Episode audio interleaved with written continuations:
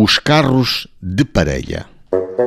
Manuel Semedo e José Vaz foram julgados porque no dia 8 de abril de 1908 deixaram seguir abandonados os seus carros de parelha pela Estrada Real número 21 de Ouguela a Jurumanha.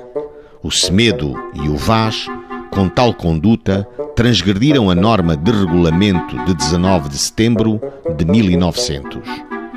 Ambos ébrios tombaram das carroças e, estas com os animais, seguiram o seu caminho. Foram condenados na multa de mil reis e três dias de prisão. No entanto, tiveram que cumprir cada um 11 dias de prisão pelo seguinte: da multa em que foi condenado e em harmonia com o artigo 122, parágrafo 3 do Código Penal, tem cada um que cumprir dois dias de prisão. Pelas custas, em vista do artigo 13 da Lei de 4 de maio de 1896, tem cada um que cumprir nove dias de prisão. Consta dos autos que os carros de parelha chegaram ao destino.